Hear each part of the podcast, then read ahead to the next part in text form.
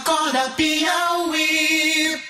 Ações de educação e fiscalização serão desenvolvidas no interior do Piauí após o envenenamento de abelhas na região de Monsenhor Hipólito.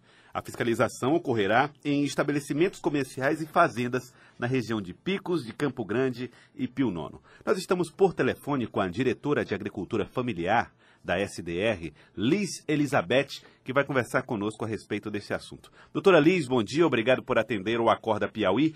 E por que, é necessário uma educação para a preservação das abelhas? O que, que há de tão grave no episódio? Então, bom dia a todos, bom dia, Joel.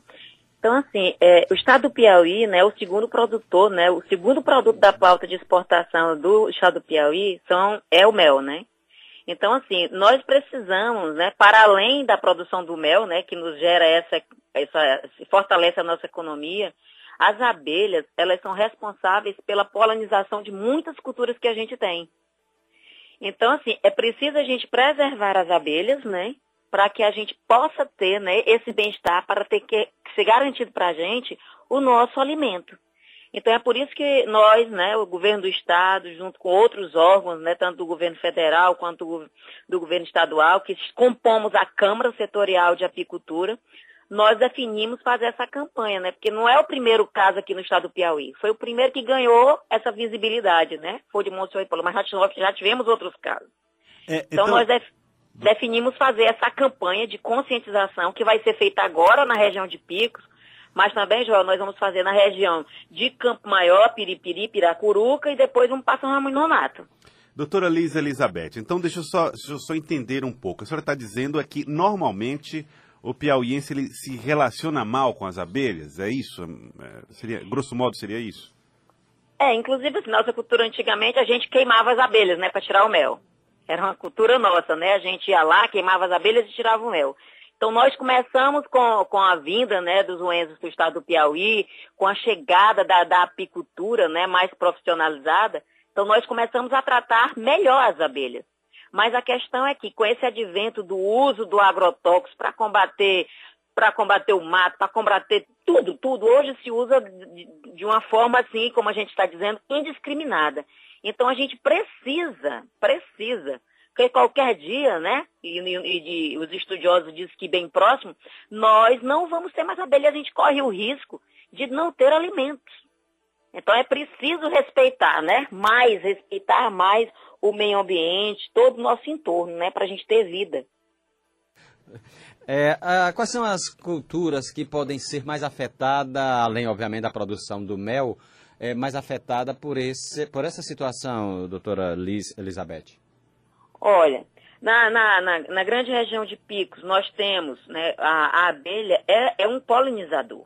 Então, assim, nós temos várias culturas, como, no caso, hoje a professora Juliana, da Universidade Federal do Piauí, já fez um estudo e comprovou que o mamangava, que é aquele, aquela abelhona grande, preta, ela é um polinizador do maracujá. Então, hoje naquela região, que nós temos alguns produtores de maracujá, eles já estão que fazer a polinização artificial, que é feita como colocando mais homem no campo para polinizar a flor. Então, prejudica o maracujá, prejudica o milho, prejudica o feijão, prejudica a melancia, porque ele é o polinizador natural, natural das culturas que a gente faz o, plantio no campo.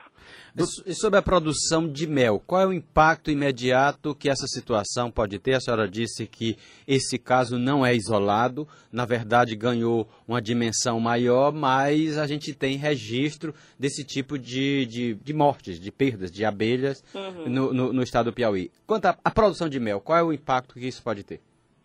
Então, o impacto, é assim, nós vamos continuar produzindo mel, né? Pronto a abelha vai morrer, mas vão ficar outras abelhas e aí a gente vai produzir mel. Então a gente vai reduzir a produção de mel e o mel que nós vamos produzir, né, é, é, corre-se o risco, né, corre-se o risco de que, de que o mel que nós vamos produzir é, seja identificado é, resíduos tóxicos. Ao identificar resíduos tóxicos, hoje, países como para onde a gente mais exporta, né, é para a Europa e os Estados Unidos. Hoje eles, né, eles já fecharam as suas barreiras para muitos princípios ativos. Então hoje, e, e o Brasil está na contramão da história, né? Nosso presidente é, atualmente já liberou mais o registro de mais de 40 produtos Então, assim, nós estamos na contramão. Então, a gente precisa, o Estado do Piauí precisa é, proteger sua área de produção de mel orgânico, que é o mel valorizado. Então, o, o apicultor do nosso Estado, ao se identificar com a possibilidade de identificar essa questão do, do resíduo tóxico, a sua renda diminui em 40%.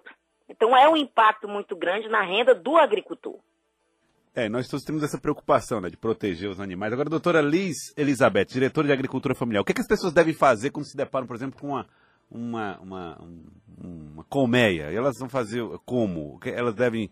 É muita gente diz assim, ah, vamos chamar bombeiro. Aliás, recebemos mensagens ontem lá do pessoal do Porto Alegre, dizendo que estavam com problemas em função de um, de um enxame. E o que, é que elas fazem numa situação como essa?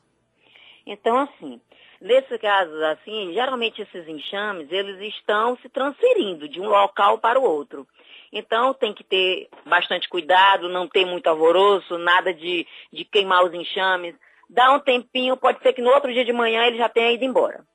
Se ele não tiver ido embora, você pode entrar em contato com a Embrapa, com a Universidade Federal, que eles têm um serviço, né, que vai lá e coleta o enxame e, e para a gente evitar essa questão da morte das abelhas, né? Afinal de contas, é um ser que presta um grande serviço para a gente. A gente precisa ter mais respeito e paciência com, com os outros. Tá aí, muito obrigado, doutora Lisa Elizabeth, diretora de Agricultura Familiar da SDR. Muito obrigado pela participação aqui conosco e pelos esclarecimentos. Tudo bem. Obrigada, Joel. Um abraço bem forte. Bom dia. Bom dia.